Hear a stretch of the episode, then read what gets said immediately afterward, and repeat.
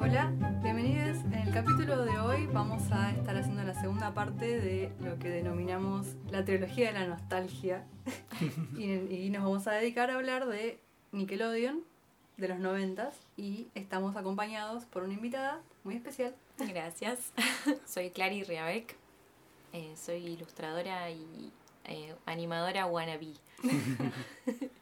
Bien. Gracias chicos por invitarme. Por favor, una de nuestras primeras oyentes. Total, sí, y todo, oyente todo, que se volvió invitada. Sí. Me encantó, Increíble. me siento entre pares.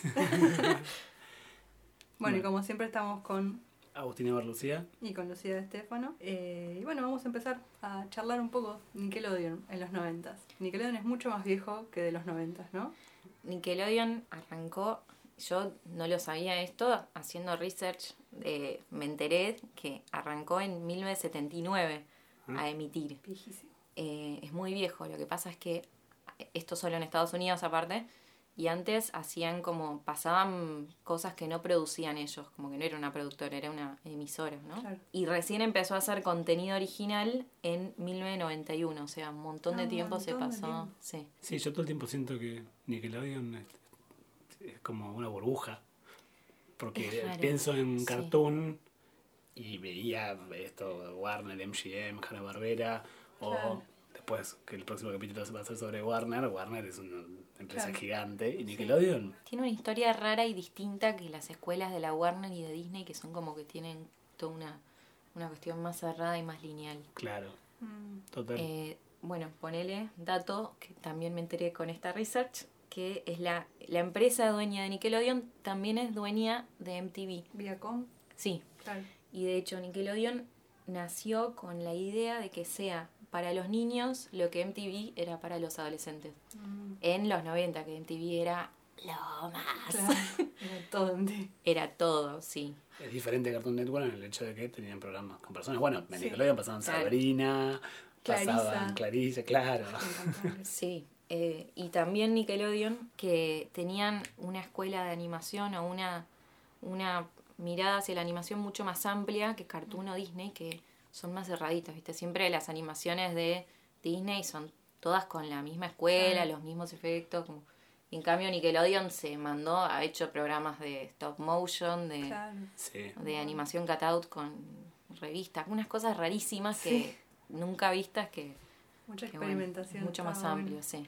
Bueno, de hecho vos decías esto de MTV y a- me hiciste acordar que Nickelodeon tenían estos separadores entre programas muy parecidos a los de MTV. Sí, Total, con el MTV, logo. claro, con el logo, era jugar con el logo, Sí. variaciones del logo. Que era lo que hacía MTV. Y, Es que- y jugaban justamente con diferentes eh, técnicas, stop motion, cutouts. En un momento hubo un concurso para que los niños mandaran su variante del logo Ah, y después, en una época que yo me lo acuerdo, pasaban los logos de los, de los ganadores de ese concurso. Mirá, El nombre Nickelodeon viene de, de los Nickelodeon que eran como eh, unas máquinas previas al cine, Sí, en donde la gente ponía una moneda, un níquel, eh, y veía con claro, una manivela y, y, sí. y veía animaciones. ah, y Sí, por sí. eso se llama Nickelodeon el canal. qué lindo. Sí, muy lindo. muy lindo, sí. Mejor que Cartoon Network que Sí, re, re- re Re empresarial, corporativo. re corporativo total. Eh, bueno, por ejemplo, Arnold empezó siendo eh, un stop motion del Ah, chabón este, Craig wow. Bartlett, que es el cuñado de Matt Groening. no te puedo creer. Sí, muy gracioso. Y de hecho también en Matt Groening tenía una revista que se llama Los Simpsons Magazine, The Simpsons Magazine, y ahí había unas, se publicaron unas historietas de Arnold. Como que la historia de Arnold la Ah. tenía él, Ah, hizo los primeros cortos en stop motion que recomiendo que los miren, están en YouTube. Wow, muy Uno muy lindo que se llama Arnold Goes to Church, que Arnold es más chiquito, en- tiene como 5 años en Ah. estos, y está hecho con plastilina encima. Es el mismo diseño de personaje, pero en plastilina. Y es como que está en la iglesia muy aburrido y escucha y flashea con lo que dice el cura. Como- Qué lindo. es muy lindo, sí. muy buena. Buen Eh, y creo que de ahí como que se lo, se lo compró Nickelodeon y empezó a desarrollar la idea. Claro. No, básicamente el canal creció mucho y en algún momento quisi- dijeron que, que querían hacer cosas propias y bueno, y las primeras animaciones que tuvieron eh, eran fueron Doug, Rugrats y Ren y Stimpy, ¿no? Muy diferentes, las Sí. tres. Todas Muy diferentes. Por eso esto Re. que te digo de la versatilidad de Nickelodeon, que no la tienen. Sí, es cierto. Los claro, porque vos ves los Cartoon Cartoons, por ejemplo, para, o sea, seguimos comparando con Cartoon, pero era porque era inevitable comparar en el momento cuando lo veías cuando eras chico, era como Cartoon versus Nickelodeon. Sí, yo veía más cartoon al principio. Era lo que decíamos la otra vez, ¿no? Animadores que hacían chistes para sí mismos. Para. Porque Sí, eran nerds sí. y hacían chistes sobre cómics, sobre superhéroes. Sí. En cambio, Nickelodeon. Nickelodeon sí pensaba en la vida de los chicos. Doug era un, era chico que tenía problemas de chico en, la- en el colegio y en el barrio. Y Arnold lo mismo. Claro. Pero Eh, en general, creo que, salvo algunas excepciones como Ren Stimpy o, o Sí. Rocco, eran como más realistas de alguna manera los, los programas. Mm.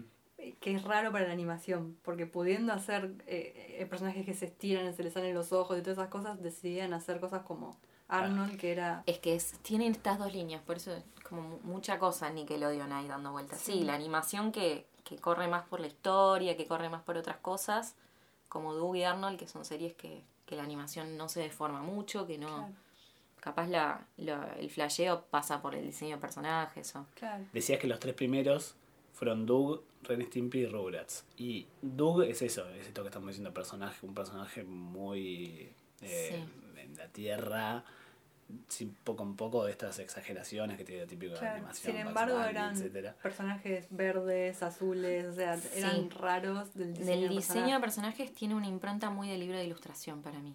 Mm. Creo que tiene que ver con los artistas que, tuvieron ahí. Eh, venían, eran ilustradores de, de revistas, de... Ah, Después, por otro lado, Rugrats era otra, una cosa completamente diferente. Bueno, de Rugrats tengo mucha data. El creador, los creadores eran el dúo Gabor Supo y Klaxi, que eran Sí. dos, eran pareja entre sí. Eh, Gabor Supo era húngaro, entonces eh, Rugrats es una serie que tiene mucha influencia de la animación independiente de Europa del Este, wow. cosa que nadie vio de eso, pero hay muchísima animación, Muchísima. pero eh, Sí, estamos, sí. sí, todavía estaba la cortina de hierro, supongo, y todo Claro. eso en ex- Occidente Claro. se vio poco y nada, pero hay mucha Hay animación rusa, húngara, Muy flashera. y es muy flashera. ¿La, la has visto? Algunas cosas, sí. Sí. Spunk Meyer y cosas así. Uh, bueno, Eso sí, como palabras miedo.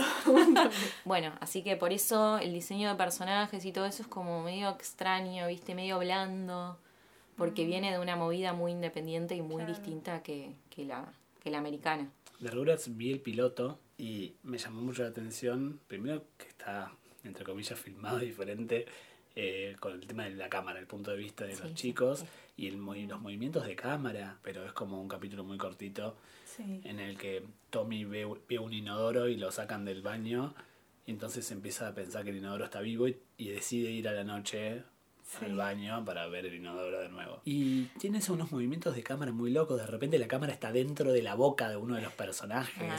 Sí, Eh, y las bocas pero- esas con, las, con los dientes chiquititos de bebé que están recién saliendo, o las sí. encías solas. Pero es eh, flashero desde, desde ese, esa apuesta, Sí, sí. pero no tanto el ritmo. Como que dentro de todo el ritmo es más tranquilo, mientras que ves Rocco o otros que están todo el tiempo gritando y van al palo. No gritaban tanto en Rugrats. No, no. no, es no, no va tan al palo la serie. Es cierto. Eh, Eh, creo que por eso me gustaba también. Tenía una cosa muy interesante para mí que era eh, lo del punto de vista, o sea, del bebé. claro, del bebé, Sí. pero era como tipo Toy Story, que pasa en un mundo en, en el que, que tenemos cerca todos los días, que es algo cotidiano, pero no sabemos, Claro. no podemos acceder a, al- a Claro. la interioridad de eso. Bueno, hay toda una cuestión que tiene que ver con, el, con la traducción. Porque los bebés hablan en idioma bebé, Sí, que cuando, o sea, ellos hablan y dicen como que tienen errores de gramática o qué sé yo, pero o sea, hablan en inglés. Claro. Pero cuando te muestran las situaciones de los adultos, los adultos no entienden lo que los bebés están diciendo. claro, Y después está Angélica y, ¿cómo es? Susi, sí. Mm. que entienden lo que dicen los bebés y lo que dicen los adultos. Son el Entonces puente. muchas veces, son el puente. Entonces muchas veces la serie, los problemas que había eran la traducción de Angélica de lo que decían los adultos y la inter- mala interpretación de los bebés que se re preocupaban, como que... Claro. La semilla de sandía en el estómago, me acuerdo que Angélica les había dicho que, que Carlitos se tragaba una, una, sandía, una semilla de sandía Sí, y estaba re que Angélica les decía que les iba a crecer una planta y le iba a matar. Ah, pero ese era el miedo real que yo tenía de chico, claramente. Pero eran Sí, cosas sí. que le decía Angélica, me acuerdo, o el de la rinocerosis. Me recuerdo de ese capítulo. ¿Cómo era? Angélica les ¿Cómo era decía que tenían rinocerosis, que era una enfermedad que se iban a transformar en rinocerontes, una cosa así. Ah, era Era una hija de mala. puta. Era mala, sí. ¿Se puede decir esa palabra? bueno, aparentemente, por lo que leí, eh, ni siquiera los propios creadores la, la querían Angélica. Como que A mí me encantaba Angélica. había igual, ¿eh? conflictos. En... ¿Sí? Era mi preferida. Ah, mira. Amaba Me encantaba, ¿Con decía tan mala. Me encantaba, era muy gracioso. Ah, bueno, y esto de la traducción está, vendría a ser así. Adultos, como en escala, adultos. Angélica y Susi, eh, Tommy y amigos, y después estaba Dil. Que Ah. ellos, Dil era más chiquitito, entonces ellos tampoco lo entendían a él. Había Claro. como toda una escala de, de entendimiento que... Y el más grande, igual de Tommy y amigos, era Carlitos. Carlitos, sí, que estaba Y entre ahí- Angélica y... Sí, Pero Sí. Carlitos no hablaba. No, Carlitos sí hablaba, lo que tenía era que era más grande, sí. pero estaba lleno de miedos. Era muy tiempo. tímido, sí. Era mega neurótico Carlitos. Ay, sí. Sí, pobrecito. un bebé Igual neurótico. creo que mi favorito era Carlitos, te digo. ¿eh? Sí. Me encantaba la relación con el padre. Era una ternura. Una ternura. Era. No tenía mamá. Se le había muerto Sí. la mamá y. Ay. Ah, el padre era muy sobreprotector y está todo el tiempo ahí como viendo que él esté bien. Creo que sí, sí. ¿Cómo se repite ¿no? El, el tema de los niños huérfanos en los dibujitos? Tremendo. Sí, mal. Claro, es como, bueno, vamos a hacer un personaje complejo, que tenga traumas, eh, que, que le falta un padre. Desde Batman para acá. Como si eso fuera el único que te da traumas. Sí, mal, mal. Estaba bueno en, en Rugrats eh, cómo funcionaban los capítulos. Era eso que decía, ver el mundo a través de cómo lo puede llegar a ver un bebé. Y eso atravesado por la imaginación y todo, cómo se hermoso, transformaba. Sí, sí. Era ver, no sé, me acuerdo uno que iban al banco, creo, y, y Tommy tenía que esperar con la mamá. Y, y vos veías una situación cotidiana, burocrática, aburrida, y como un bebé, o un niño en cualquier caso, Flasheo. hacía de eso todo un mundo, y cada cosita se transformaba en otra, y, y eso, como en esas, esas transformaciones. O me acuerdo uno que, que era de mis preferidos, me acuerdo. eh, uno que había un partido de fútbol americano, que el- los padres se juntaban a verlo, y en paralelo pasaba otro partido entre ellos con una mamadera llena de leche chocolatada. Que todos la querían. Entonces se la pasaban como una pelota y se cagaban a palos intentando agarrar la mamadera con leche chocolatada Ay, y tanto hacían que se volcaba todo por todos lados y cuando iban a tomar ya no había. Claro. Pero la- el relato del partido real que escuchaban en la tele funcionaba para el relato del partido eh, imaginario que estaban teniendo Muy ellos. buena. Muy bueno. Era muy bueno y se ponían pañales de cascos, era, era muy bueno ese capítulo. Una segunda mirada de las cosas, pero transformada a través de la imaginación así desatada que tenían los bebés, que era tremenda. Sí, mal. Todos Wow. podían ser monstruos, todos podían ser, no sé, todas las cosas. ¿Se acuerdan de la, de la mamá de Angélica? Que era, estaba todo el día Sí. con el celular. Ay, sí. Yo creo que ahí está. Ahí es, es el monstruo de Angélica que crearon. Con, con Claro. esa madre tan. Tremendo, sí. Eran padres muy, me acuerdo, exigentes en el sentido de que esperaban como la perfección de la nena y era una malcriada absoluta y se notaba. Sí, sí. Y todos los estaba tan bueno también porque tenías los bebés y como un poco como explicación de cómo eran los padres. O sea, nin- ninguno era normal. Los padres eran medio así, con unas personalidades medio extrañas, porque la idea es que sea el punto de vista de los bebés y es lo que ellos interpretan. Que si lo pensás es como re flashero, ¿no? Como uno. Sí. ¿Qué, ¿Qué piensan los bebés de los adultos? Como que las cosas que hacen de adultos no deben tener sentido. Claro, No sé. sí, no, sí. total. Eh, la mamá, me acuerdo, la mamá de Tommy tenía los anteojos y los aros y las, Sí. el collar y Sí, los labios y bien el pelo en pintados picos. todo el tiempo. Sí, el pelo en picos. Y el abuelo estaba también. También. Me acuerdo también de un detalle que era la única serie que yo había visto, o sea, todos tenían especiales de Navidad y Rugrats tenía un especial de Hanukkah. Y yo no sabía casi nada de, de la cultura judía y me acuerdo que Rugrats Sí, fue lo primer, sí, el primer sí. acercamiento Ah, que tuve. hay Kwanzaa. Eh, y después de Doug, hablando de Carlitos Neurótico, Doug era tremendamente neurótico. Sí. De hecho, creo que el recuerdo que tenía de Doug es que no me gustaba, me angustiaba. Ay, Sí, yo no lo disfrutaba mucho No. tampoco, por eso. Pero lo vi ahora de grande y digo, ah, creo que me angustiaba porque yo soy medio así. porque, Claro. eh, claro, el, el pibe no, vio Era un un- neurótico tremendo, sí. Los capítulos en general se trataban de que se tenían que enfrentar a algo y durante Sí, sí, sí. El 70% del capítulo, sí. Él, él maquinando. Sí. Él maqui- Total, y además sí. siempre era querido diario, el otro día no sé qué, era como siempre en, en pasado Claro. y todo lo que él pensó. Y al final sucedía algo que o tenía una cita con Patty Mayonnaise o eh, tenía que ir a, a encontrarse con alguien o hacer algo en el colegio. Y al final lo hacía y no era tan grave. Sí, siempre sí. Tengo anotado exactamente eso. Cuando lo vi me, me, me di cuenta que Doug era un neurótico y que nunca lo había pensado de esa manera cuando era chica porque no tenía herramientas para saber lo que era un neurótico. Claro. Pero claramente era eso, era el chabón que se hacía la cabeza y de hecho no es casualidad, me parece que, que todos los capítulos tuvieran la estructura de que eran como un diario de él. Estaban Claro. narrados, una voz en off de Doug diciendo lo Sí. que había pensado en ese momento y Sí. lo iba llevando su voz interna, digamos Sí, que eran sí. sus pensamientos que eran tipo no, no frenaba nunca Sí, Sí. Mi mayor deseo para Du es que después haya ido al psicoanálisis Sí. y afloje un poco el cerebro. que haga ejercicio sí no sé. Claro, claro, haga yoga. De el- hecho, él tenía como este alter ego imaginario que era el, el niño codorniz. el hombre que Era un aparato con él. Era, era- muy patético. Su, su Sí, imaginario no. de superhéroe era re trucho, pobrecito. Con un calzón arriba del. oh, Sí, y cinturón puesto acá como. No. sí, sí. sí. No. Y que era un superhéroe que era medio choto no tenía muchos poderes ni nada No. justamente el peor No, no. pobre Doug Pero era él animándose a cosas. claro, La diferencia es que se animaba. Claro. bueno yo de Doug vi el, el primer capítulo y es donde se se instala o sea es Doug que llega al pueblo se Sí. mudan con la familia y se instala todo todos los personajes tipo Tito su mejor amigo su enemigo que es Rufo eh, Patty Mayonnaise la chica que le gusta Sí, sí. Y, y el vecino Perro chuletas. raro, el perro chuletas. Era creo que tengo una teoría de que Nickelodeon inspiró muchos nombres de perros, ¿no? Total. Chuletas, yo tenía una amiga con un roco, ¿En serio? sí, Claro. y Firulais. Firulais, Firulais. Hubo una época de perros firulais. Hay una generación entera de perros Firulais. Sí, sí. Bueno, una cosa que tenía Du que creo que había en varias de, la- de estas series que estamos nombrando era como la diversidad, por lo menos racial o... Quien Du era rarísimo porque no necesariamente, o sea, era como que no existían las mismas razas ni los mismos como etnias Sí, ¿De humanas. qué raza es el niño verde?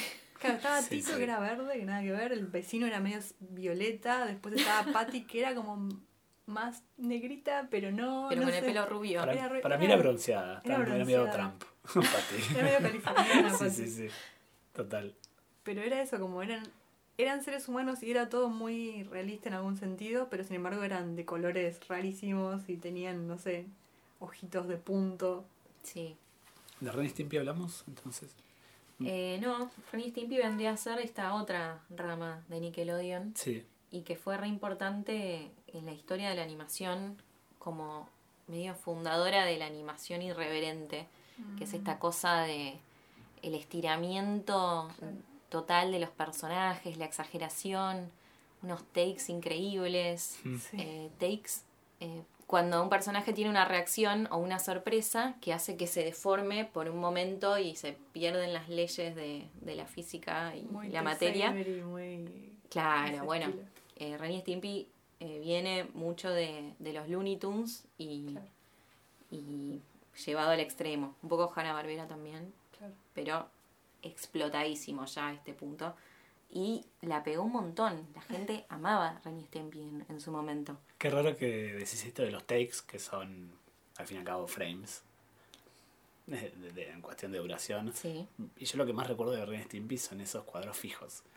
De repente se. Sí, se, se frenaba es- la que animación es como para... la marca registrada de Ren y Stimpy. Total. Como que de repente era un cuadro Sí. eh, no animado, Sí. dibujado Ah, completamente sí. diferente con un hiperrealismo Eso. grotesco, Estaba muy pensando lo zarpado. mismo, exactamente. Eh, gruesome close-ups. Ah, Busquen, eh, oyentes, busquen en Google Ren y Stimpy gruesome close-ups porque son hermosos. sí, Están Sí. pintados a mano. claro. Tipo Claro. con, no sé si con óleo o con acrílico, no sé, pero wow. no es hermoso. Eso Son quedó mucho después en, en Bob Esponja, es, Sí. era algo muy Sí, que- sí, lo, lo heredó Bob Esponja full, sí. Y en muchos de los cartoons cartoons al principio también, en Dexter, en Dexter al principio Sí, es estaba, verdad, en Dexter es. en las chicas superpoderosas, eh, se- se- Claro. eran, tremen- Sí, eran sí. como una marca muy dramática de, de Súper algo. dramática, sí. Total. Que Ren y Stimpy es tipo, está sufriendo y está sufriendo con toda. Y es como lo que te están diciendo, bueno, aunque el resto del capítulo está animado de esta manera, el mundo se ve, es así, si lo ves de cerca, si lo haces Si un zoom, cerca, sería así, no te olvides, no te olvides que esto es muy desagradable. Claro, sí, es que era muy. Era algo muy chocante de Eh, repente. sí, bueno, Sí. por eso de hecho hubo problemas con Ren y Stimpy, eh, porque siempre estaba al borde de no ser para niños. Ya pasaba el borde, en mi opinión, pero Bueno, de hecho, se querían ir más al pasto y Nickelodeon siempre estaba ahí como censurando y diciendo no, para con este, con el creador que se llama John Chris Falusi, que estaba re loco, eh, re chapa, y de hecho lo terminaron sacando de su propio programa.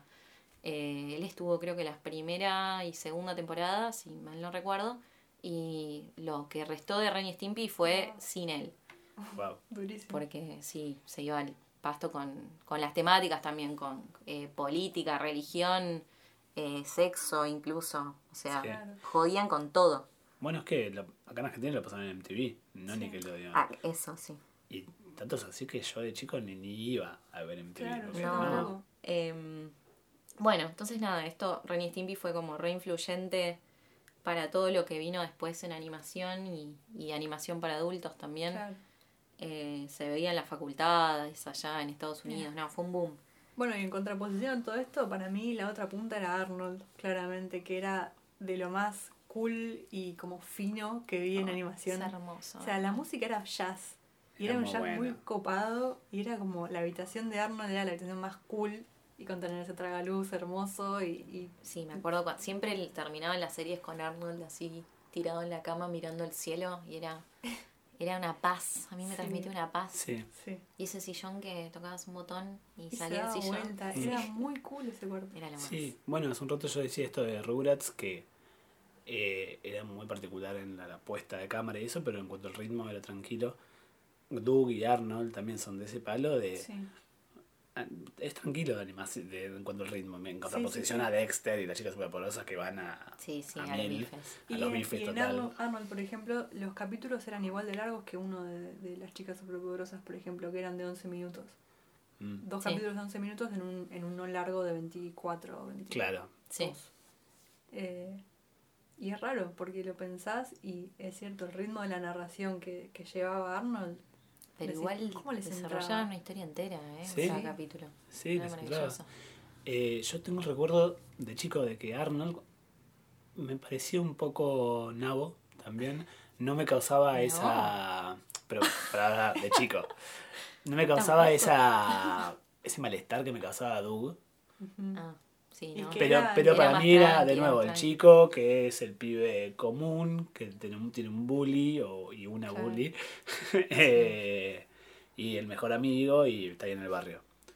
Y lo vi ahora de nuevo, vi dos capítulos en latino y dos en, en inglés.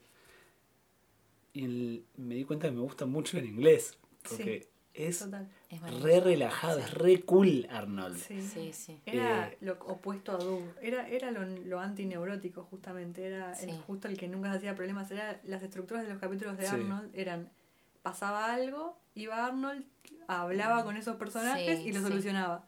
En ese sentido, me hace acordar mucho a Steven Universe, Sí. al Sí, protagonista Esta cosa masculino. de inteligencia emocional, digamos. Claro. Era rarísimo ver un protagonista masculino sensible, empático. O sea, me parece como una especie de precursor de, de Steven. No sé si lo habrá visto Rebeca Sugar o no. sí, pero seguro que lo Seguro. vio. De hecho, podemos decir que estamos en el segmento del programa del podcast La Lupa de Género. Sí, pero no solo Arnold, todos eh, Sí. estos estas series animadas de Cartoon y de Nickelodeon, no sé, tenían algo para decir, más allá de que le invocaran o no, respecto del tema de género. Sí. Eh, Sí. No era Superman y Batman. y, eh, Hay un capítulo de, que Helga está con las chicas y Sí, ¿Lo viste? acuerdo, El que la maquillaban. que, la ma- que ella en realidad quiso pertenecer. Sí. Se maquilló, se, se rasuró la ceja, sí. todo, y al final les dijo, chicas, pero si esto les divierte, como... Claro, Y ellas le dijeron, pero algo así como, Es lo pero, que hay que hacer. pero esto es lo que hacen las chicas. Claro. Como, Claro. esa fue la respuesta, es lo que se hace. Y me pareció maravilloso. Sí, sí, sí. Después no hay un, no hay un, un final de que ellas entendieron, ah, no, bueno, podemos hacer lo que quieran, no hay cosas de... No, no hay esa Sí, moraleja. No estaba del todo perfecto, pero estaba como ahí. bien Pero porque apuntado. Arnold no cerraba moralejas tampoco, me parece. Tenía esa cosa de... La vida es así, a veces hay un conflicto y tenés que aprender a vivir con eso y no lo vas a Claro. resolver. Sí. Y eso me Es parece que era re lindo. De hecho, hay un video ese y un ensayo de un canal que se llama Royal Ocean Film Society. Son siete minutos de obra de Arnold y dice eso. Que lo lindo de Arnold era que se, se trataba sobre crecer y decepcionarte. y, y- y convivir con esa convivir decepción. Con esa sí. decepción, Bueno, ayer veí un capítulo que me lo acordaba mucho, el del chico del pórtico. Ay, qué hermoso capítulo. Es el chico que no Sí. sale de su pórtico, que era tipo la entrada de su casa. Sí. Sí, y está todo... No, traumado porque no podía salir y todos le tenían miedo y obvio como hacía Arnold siempre va y se le acerca al que se ve como un monstruo, al que se ve como el distinto, qué sé yo, Arnold como hace Steven Universe va, se le acerca, habla Sí. y le ayuda a resolver sus problemas. Finalmente lo ayuda a salir del pórtico y todo el mundo va a festejar porque sale. Y cuando sale finalmente, Arnold le dice, bueno, ahora vas a ir a ver el mundo. Y el chico le dice, sí, algún día sí, pero ahora no tengo ganas, me voy a quedar en- acá porque quiero hacer esto. Y uno se queda Era como tanto quilombo para que el chabón no salga del pórtico. Y sí, tipo, es... Además, el chico del pórtico estaba ahí y eh, insultaba a la gente que Claro. pasaba y, Sí, y todo el sí. mundo le tenía miedo. No te acerques a mi pórtico, Eh, sí. Claro, entonces cuando Arnold lo ayuda a salir, le da una herramienta para bardear, incluso saliendo. Entonces Sí, ahora sí, puede sí. correr hasta la esquina. eh, Claro. y es Sí, como que- maravilloso. A mí Ah. me encanta esto que tenía Arnold de muchos capítulos, que era lo de la leyenda urbana. Ah. Tiene una, tiene una infancia vivida que es muy en la calle, muy este, los chicos jugaban, claro, en el barrio, al béisbol y no sé qué. Y siempre era Gerald Sí. el encargado de, se ponía, capaz que se ponía en una tarima o en un, un escaloncito, se ponía más alto y empezaba el relato. un trovador. Era Sí, un trovador de, eso, es una del- Edo. del suburbio. Muy bueno. Este, Y, eso ter- me y encantaba cuando de termina de contar el relato, la leyenda urbana, todo el mundo lo aplaude y se, va, y se dispersan. Como bueno, muy Muy bien, bien, lo palmean. Sí, sí, sí. Era increíble. Muy bueno. Tenía muy buenos personajes secundarios, Arnold. Todos Sí. eran interesantes. Sí. Sí. Todos, todos los abuelos. La abuela me encantaba, estaba Ay, re abuela loca. estaba re loca. El abuelo era como un sabio, pero medio patético a la vez. Era, era- le tiraba consejos sabios raros. Sí. Raro, Como sí. que terminaba de interpretarlo vos. Pero es que claro, los adultos no tenían muchas respuestas, eran tan... no, eran re imperfectos. Sí. Sí. Era bastante coral la serie para llamarse Hey Arnold, ¿no? Como Sí. Estaba muy creada Sí. por ese barrio, que no sé si es Queens o qué, qué parte de Nueva York, es claramente era Nueva York para mí, no sé. Sí, era Queens, Brooklyn, claro, algún Brooklyn. barrio... El creador. Craig Bartlett, es de Portland. Ah, mira, Podría Ah, llegar a ser un suburbio ser, de Portland. claro.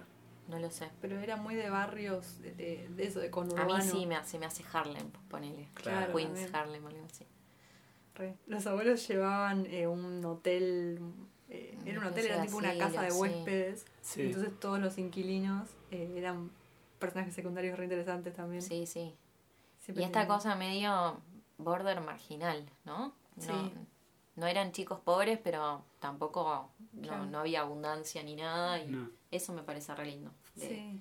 Había una que era, no me acuerdo el nombre, pero era una chica que tenía como un buzo rojo y el pelo cortito negro. Ronda. Sí. Ronda. Y esa Sí. era como un poco La más- rica. Claro, la rica. Sí. Sí. Que un capítulo pierde toda la plata y tiene que lidiar con, con su conflicto de no ser rica, como que era toda su identidad, era tener plata. Sí, si lo pensás, los conflictos que, que pasaban en Arnold eran realmente muy Sí. realistas en ese sentido. Sí, o sea, en, no sé, en Rugrats eran la imaginación de los bebés. En Doug era la neurosis de Doug. Eh, no sé, en Rocco eran cosas flasherísimas, Sí, como sí. ya ahora vamos a hablar, que eran, no sé, venía la muerte y cosas así. Sí. Pero en Arnold eran cosas como, eh, no sé, el chico del pórtico tenía traumas. eh, Cada uno con sus propios traumas. Claro. sí. Y eh, esto Y lo marginal para mí, sí, lo identitario. Como to- todos se agarraban de algo para formar su identidad. El chico es el chico del pórtico, Sí, eh, sí. Ronda es la rica y Arnold, hay, hay un capítulo que vi el otro día que es eh, uno que pierde la gorra. Ah, es el mismo, sí, el mismo que el chico del pórtico. Es la- el Ah. segundo capítulo cortito de... Ah, Claro. mira. Sí. Pierde la gorra y está Se totalmente se la deprimido. robó Helga la gorra. La Sí, puso a se soltar. Sí, la puso a saltar de chicle, de Sí. chicle de Arnold. Era alta stalker. Alta stalker, sí. Ahí. Y Arnold eh, está deprimido porque él cree que su gorra le forma la identidad hasta que el abuelo le dice, no, lo que importa es como lo de adentro. Ento- Entonces empieza a caminar por la calle sonriendo y la gente dice, eh, Arnold, ¿qué es? ¿Todo bien? Y se da cuenta que, que no, que no, era la gorra. Sí. Hasta que Era la gorra la gorra. la gorra interior, claro. Sí, igual había algo que cuando se sacaba la gorra quedaba raro el diseño, Quedaba ¿viste? raro. Había como, como que tenía una pelada. Sí. una cosa medio. Sí, sí, sí.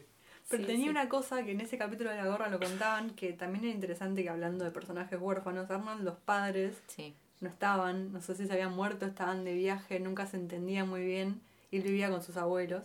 Y esa gorra se la habían regalado los padres la Sí. última noche que lo habían visto, una cosa sí, así. sí. Claro. Entonces tenía como esa carga emocional que siempre había una mística detrás de los padres de Arnold. Eh, eran, eran aventureros los padres o espías, no me acuerdo bien.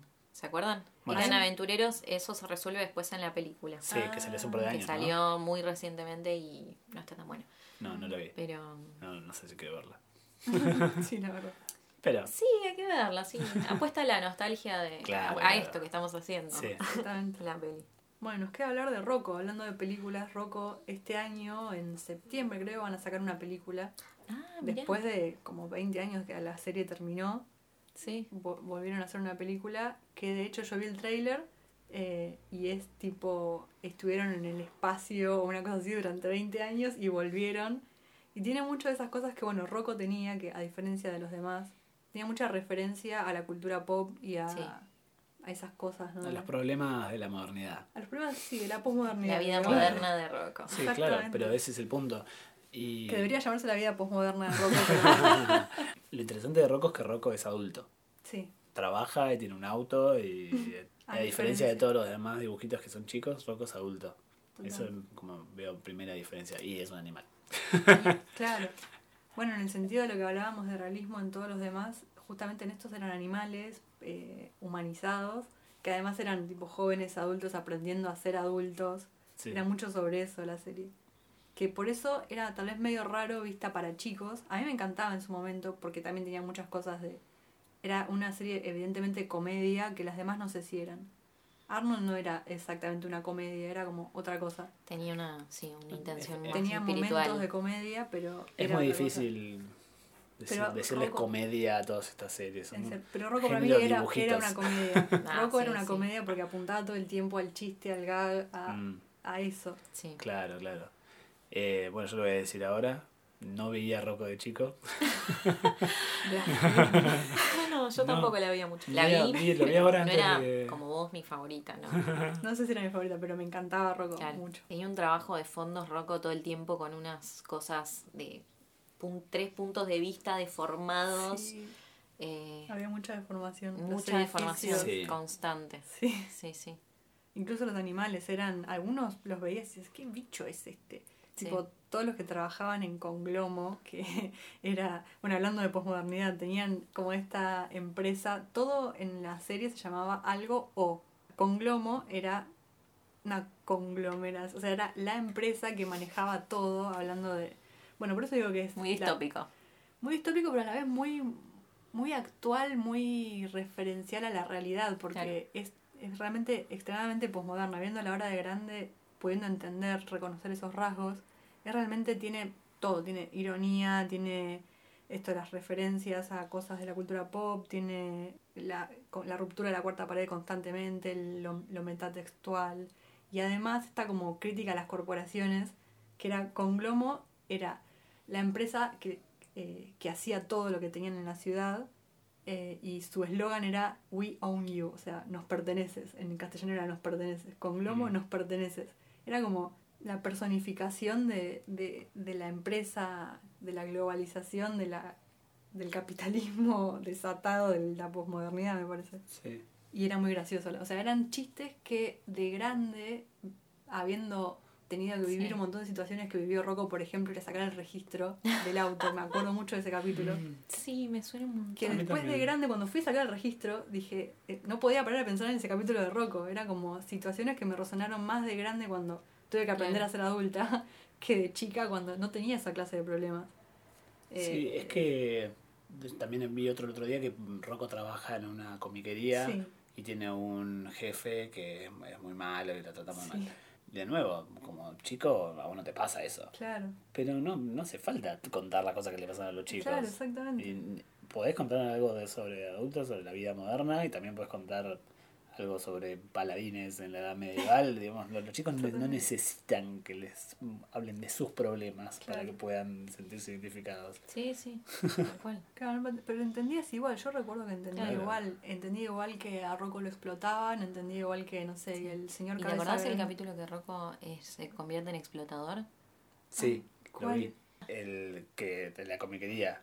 Sí, Sí. como que se convierte en jefe y tiene una especie de sed de poder porque le gusta mucho su sillón. Sí, empieza a mandonear a su mejor amigo porque le dice que tiene que vender más cómics de Really, Really Big Man, que es como un, super, un, Superman Sí. gigante. Eh, entonces de repente eh, eh, la, la tortuga dice, ay, ¿dónde está Really, Really Big Man? Como porque necesita ayuda porque la está pasando muy mal. Y aparece el tipo este, lo agarra a Rocco y le hace ver como si fuera el fantasma del pasado, del presente y del futuro. Pero el presente es, le hace ver el vello del pecho. Sí, El pasado le, le mete la cabeza dentro del pecho para que vea el pasado y todos ve cuando son chiquitos y se llevaban bien. Y el futuro le, él- le encaja los pezones en los ojos a Rocco. ¡Ay, Dios! Era un montón. Era un montón. Sí, sí, sí, sí, sí. Ay, En el sentido de que hablábamos de Ren y Stimpy, Rocco tenía un montón de cosas que Sí. estaban a un paso, si no se Sí, habían sí, pasado ya, verdad, de sí. no ser para niños.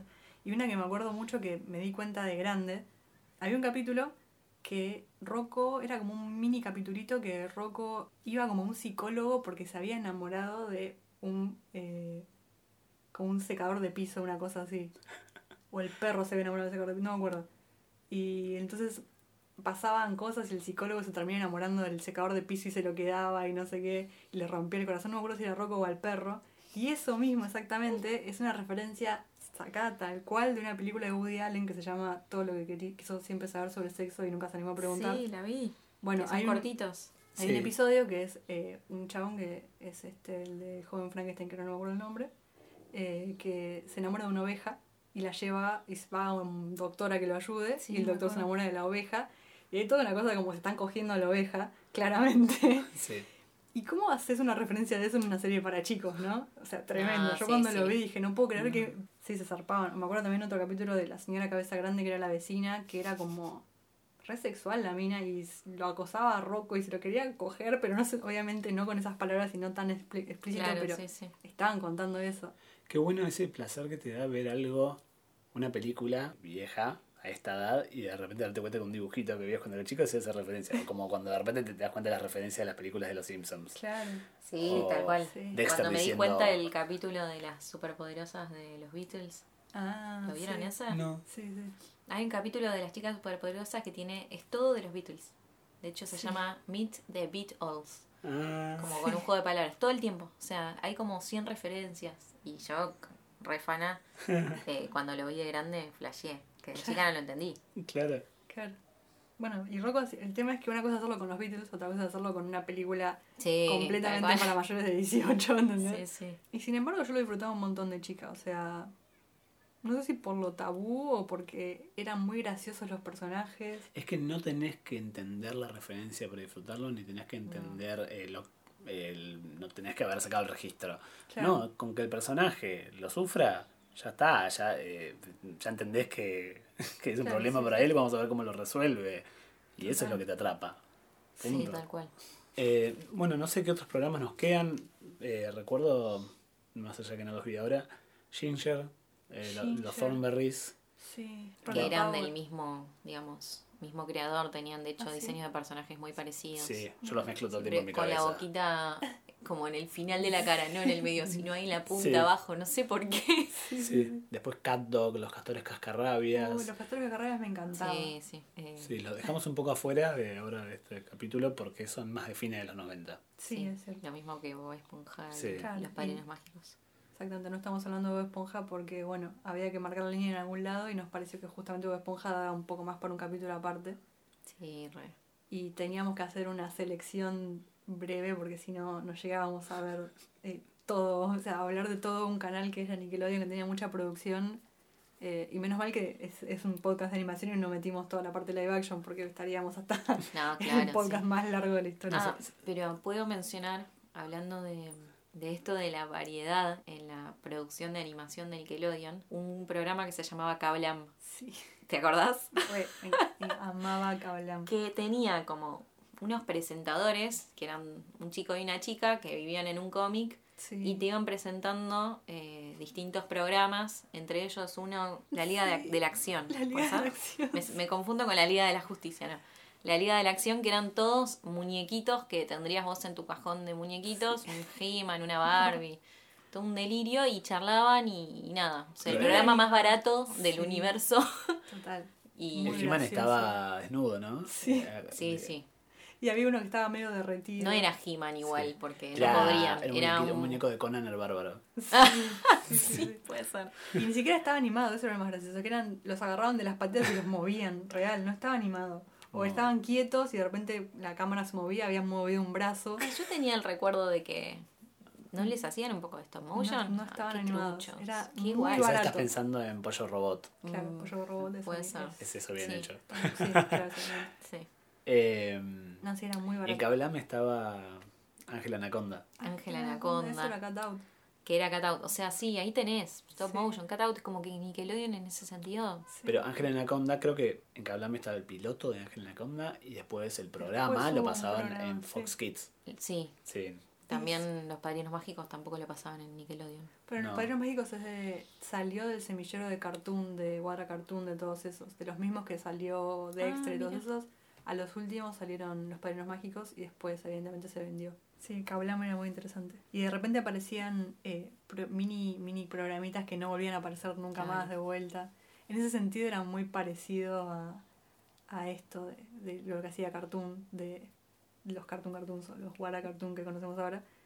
Pero en un programa mucho más corto, como bastante más falopa, Sí. sí.